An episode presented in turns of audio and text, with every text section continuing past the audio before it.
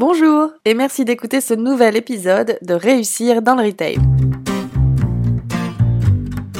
Bienvenue à tous. Réussir dans le Retail, c'est la chaîne de podcast du cabinet RMS. Chaque semaine, nous interviewons des acteurs du retail ou partageons des points de vue qui, nous l'espérons, pourront être des sources d'inspiration dans votre quotidien.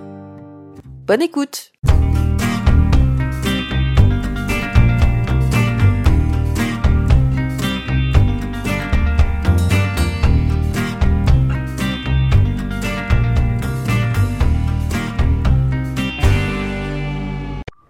Bonjour à tous, je suis ravie de vous retrouver sur notre chaîne de podcast Réussir dans le Retail.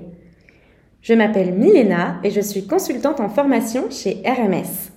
J'ai passé environ 6 ans à Zurich, en Suisse alémanique, sur des postes managériaux dans le retail et notamment en tant que directrice régionale chez The Couples. Et c'est pour cela qu'aujourd'hui, j'ai envie de partager avec vous mon retour d'expérience autour du management interculturel. Votre marque a certainement ouvert des boutiques à l'étranger. Super nouvelle. Vous avez la possibilité de prendre les rênes d'un nouveau poste en tant que responsable de boutique, directeur régional ou encore directeur commercial à l'étranger. Ou alors d'intégrer de nouveaux collaborateurs étrangers dans votre réseau français avec une culture différente de la vôtre et de vos collaborateurs déjà en poste c'est surtout l'opportunité pour vous de pouvoir agrandir votre scope. Mais une fois sur place, vous vous rendez compte que vous faites face à de véritables différences culturelles. Vous ne parlez pas la même langue, vous n'avez pas les mêmes références culturelles et les codes de conduite sont différents. Vous vous posez donc la question, mais comment dois-je manager? Comment vais-je animer mes boutiques à l'étranger? Comment vais-je réussir l'intégration de mes collaborateurs étrangers dans mon réseau français? Tout d'abord, il est important de comprendre les différences culturelles et surtout de surmonter vos croyances et vos préjugés. Nous avons souvent tendance à imposer nos normes culturelles car elles font partie de nous, de notre histoire, de notre éducation et qu'elles nous rassurent. Votre premier défi sera de comprendre les fondamentaux de la culture de votre nouveau scope. Vous allez me dire que vous manquez de temps pour apprendre l'histoire, les religions et la philosophie de votre nouveau réseau.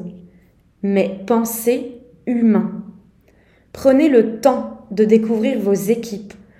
Organisez des points individuels d'une heure avec chacun d'entre eux pour les faire parler de leur mode de vie, de leur fonctionnement, de leurs habitudes managériales. Immergez-vous dans chacun de vos nouveaux points de vente. Observez les clients, observez toutes les étapes de la vente et notez les différences. Par exemple, quand j'ai travaillé en tant que directrice régionale chez The Couples dans le sud de l'Allemagne, j'ai été plutôt choquée de voir que mes collaborateurs tutoyaient les clients. Si j'avais réagi à chaud, ça aurait pu mettre en péril la confiance de mes équipes. Ils auraient pu se dire encore une DA française qui vient nous manager, mais qui ne s'intéresse pas à nous et à notre culture. Il faut donc prendre le temps de bien comprendre ce nouvel environnement pour essayer d'éviter les quiproquos et les conséquences désastreuses qui pourraient en découler. Votre deuxième défi va être d'essayer d'apprendre à s'appuyer sur ces différences culturelles. Je reprends l'exemple du tutoiement. En France, les codes de politesse sont plutôt stricts. Certaines cultures d'entreprise imposent l'usage du vouvoiement.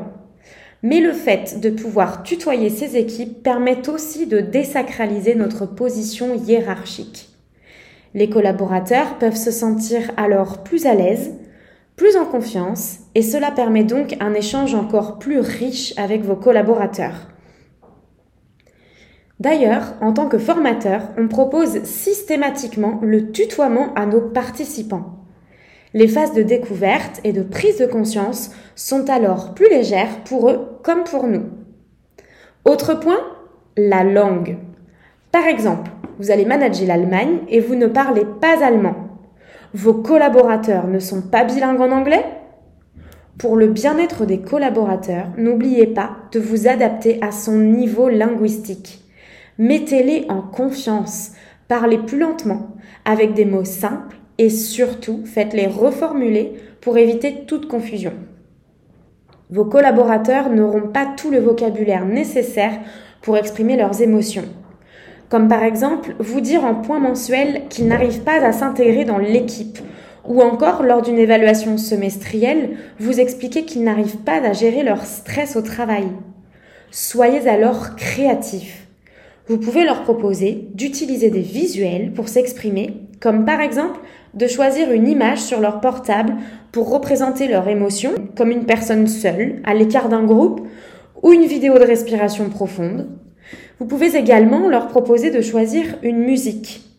Vous pourrez ainsi obtenir la confiance de vos équipes, car ils se sentiront entendus et valorisés.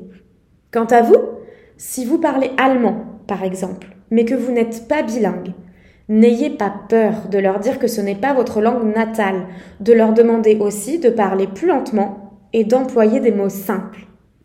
Mais le siège dans tout ça. J'ai souvent remarqué, lors des visites du siège, que les collaborateurs ne se sentaient pas assez pris en compte ou écoutés ni valorisés. Par exemple, quand je faisais la tournée de mes points de vente avec mon supérieur en Suisse alémanique, nous faisions souvent l'erreur de finir par switcher de l'anglais au français. Les collaborateurs peuvent alors penser que l'on parle d'eux, que l'on a quelque chose à cacher. Cette erreur crée beaucoup de frustration. Je vous recommande vraiment d'apprendre à vos collègues en visite quelques mots de politesse ou positifs dans la langue de votre région, comme bonjour, au revoir, merci, bravo, super. Cet effort marquera les esprits de vos collaborateurs et ils se sentiront considérés. Dernier défi, comment relier le siège et vos collaborateurs en situation interculturelle? On oublie souvent l'essentiel. Nous avons deux points communs. Les valeurs de l'entreprise et la stratégie de l'entreprise. Vous parlez donc déjà un langage commun en ce qui concerne les objectifs, les chiffres et les règles de l'entreprise. À vous d'adapter cette vision macro à votre périmètre. Définissez avec chacun de vos points de vente quel est votre projet, quelle est votre vision commune. Où est-ce que vous avez envie d'emmener ce point de vente? Qu'est-ce que vous avez envie de mettre en place? Quel est l'objectif de tout ça? Eh bien que le cadre soit clair pour chacun de vos collaborateurs et qu'ils sachent où ils vont. Et moi, qu'est-ce que ça va m'apporter en tant que manager? Eh bien que mes équipes soient plus sereines et qu'elles se sentent bien. Rendez ce langage commun concret et ludique. Organisez des activités autour des valeurs incarnées de l'entreprise, de votre projet commun et de la stratégie de l'entreprise. En conclusion, des équipes considérées, des équipes valorisées, n'est-ce pas un moyen de les motiver mais surtout de les fédérer? Objectif atteint pour vous qui êtes manager. Cela vous permettra de vous adapter facilement et à vos équipes de vous adopter rapidement. Alors, prêt pour une aventure à l'étranger?